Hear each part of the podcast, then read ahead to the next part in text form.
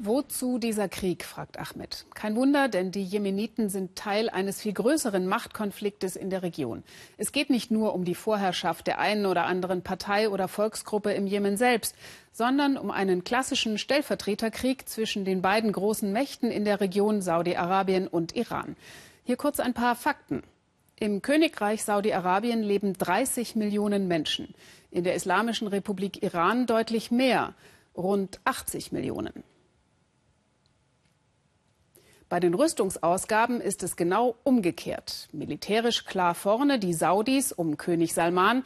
Sie geben 70 Milliarden US-Dollar pro Jahr für Waffen und Militär aus. Die Iraner investieren einen Bruchteil, rund 15 Milliarden. Die Rivalen kämpfen um die Vorherrschaft in der Region an mehreren Schauplätzen, darunter Syrien, Libanon, Irak und eben auch im Jemen. Für diesen Kampf zahlen die beiden Mächte natürlich einen Preis. Die Luftangriffe auf den Jemen kosten die Saudis Milliarden. Allerdings entsendet das Land keine Bodentruppen. Der Iran hingegen schickt nach Syrien eigene Milizen, aber auch Söldner, die tatsächlich am Boden kämpfen, an der Seite der syrischen Regierung. Und, als wäre es nicht schon kompliziert genug, diese Söldner sind häufig Flüchtlinge aus Afghanistan. Nathalie Amiri berichtet. Wir sind in Yazd, einer Stadt im Süden Irans. Beim Drehen sehen wir ein Poster, das auf eine Trauerfeier am Nachmittag hinweist. Es ist die Trauerfeier eines in Syrien gefallenen Märtyrers. Wir fahren hin. Hunderte sind gekommen, um zu trauern und um die Feinde zu beschimpfen. Tod Amerika, Tod Israel und Tod Saudi-Arabien. Man erzählt uns, der Mann, ein Afghane, ist einer von Tausenden, die der Iran nach Syrien zum Kämpfen geschickt hat. Viele dieser Kämpfer kommen nur noch im Sarg zurück. Fortemion nennt man sie. Offiziell heißt es, diese Miliz verteidigt einen schiitischen Schrein in Damaskus. Auf dem Teheraner Friedhof finden wir Dutzende Grabsteine von afghanischen Kämpfern, auf denen steht, gefallen in Syrien, Homs, Aleppo. Drei Millionen afghanische Flüchtlinge leben in der Islamischen Republik. Sie sind hier Bürger zweiter Klasse, anfällig für Rekrutierung. Ich frage afghanische Tagelöhner auf der Straße, wie man sie hier im Iran rekrutiert. Keiner will antworten. Ich spreche mit dem Bruder eines Gefallenen. Vor die Kamera traut er sich nicht. Er erzählt mir, dass die iranische Revolutionsgarde sowie die Basij-Milizen ihnen ein geringes Gehalt und eine Aussicht auf eine Aufenthaltsgenehmigung im Iran versprechen, Hoffnung auf eine Existenz geben. Wir fragen einen, der der Revolutionsgarde nahesteht, einen Kenner der Islamischen Republik. Das sind nur freiwillige Kräfte, Kräfte aus Syrien und auch andere Freiwillige, die nach Syrien geschickt wurden. Sie haben es geschafft, den IS und andere Terrorgruppen in Syrien zu bekämpfen. Wenn sie nicht gewesen wären, wäre die Situation jetzt ganz anders. Der Iran ist seit Jahren im Syrienkrieg involviert. Politisch gewollt, aber offiziell kleingeredet jahrelang dadurch gerechtfertigt, dass sie nur militärische Beratung für Bashar al-Assad leisten. Inzwischen lässt sich ihre militärische Präsenz aber nicht mehr leugnen. Israel signalisiert mit Luftangriffen auf iranische Militärbasen in Syrien, ihre Expansion muss stoppen. Amerika droht wegen Irans Raketenprogramm, aber auch vor allem wegen seiner Einmischung in der Region das Atomabkommen aufzukündigen. Die Amerikaner behaupten, dass der Iran Verpflichtungen in Bezug auf die Region einzuhalten hat. Das ist eine komplette Lüge. Denn das Atomabkommen beinhaltet für beide Seiten Bedingungen, an die sie sich alle halten müssen. Die Bedingungen, die beide verpflichten, ist die Hauptvoraussetzung für das Bestehen oder Nichtbestehen des Atomdeals. Doch die Amerikaner picken sich einen kleinen Satz, der die Region betrifft, heraus doch der beweist keine Verletzung des Atomabkommens von iranischer Seite.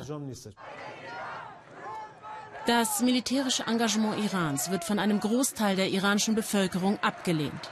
Sie protestierte schon vor Jahren auf der Straße gegen Irans Einmischung in der Region. Ich opfere mich nur für den Iran, rufen sie. Heute sind viele von ihnen im Gefängnis oder im Exil.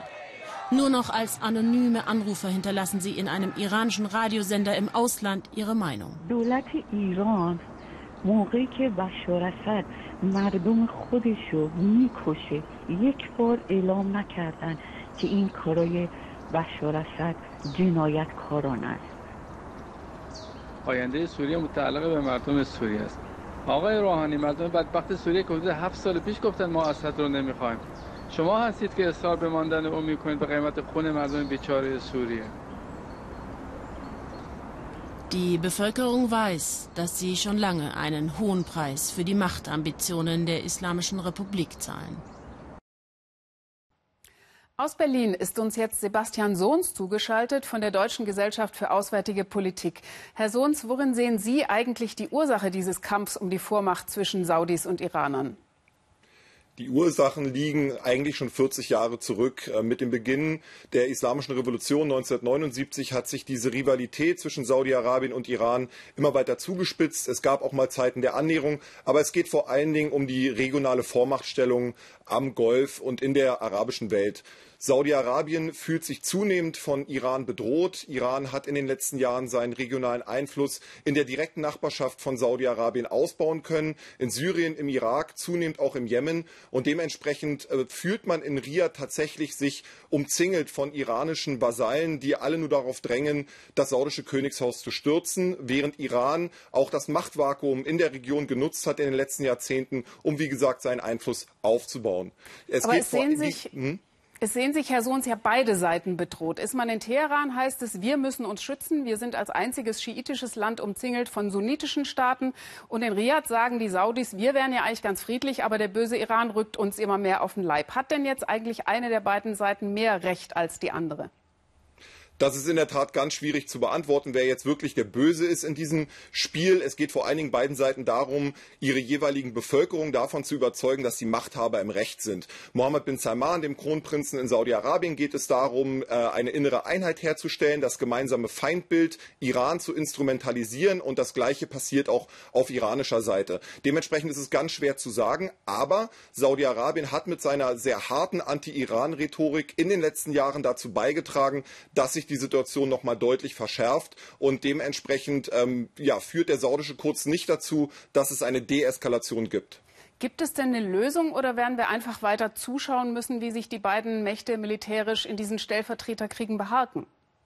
Momentan deutet vieles darauf hin, dass sich die Eskalationsspirale noch schneller drehen wird. Das hat vor allen Dingen auch damit zu tun, dass Donald Trump in den USA einen sehr einseitigen politischen Kurs fährt, der sich vor allen Dingen auf die Seite Saudi-Arabiens schlägt und Iran als das große Böse mit dämonisiert. Dementsprechend fühlen sich die Saudis im Recht und für Iran gilt es insbesondere auch in der arabischen Welt weiterhin Einfluss zu nehmen, um sich davor zu schützen. Dementsprechend ist es sehr, sehr schwierig, derzeit eine Lösung herbeizuführen. Es kann eigentlich nur darum gehen, dass beide Parteien oder alle beteiligten Kräfte sich beruhigen, wieder dazu zurückkommen, eine politische Lösung anzustreben und nicht ähm, sozusagen nach dem Nullsummenspiel zu greifen und alles maximal, alle Maximalforderungen erfüllt sehen wollen für ihre Seite. Ja, das kann man nur hoffen. Vielen Dank, Herr Sohns, für diese Einschätzungen nach Berlin. Sehr gerne.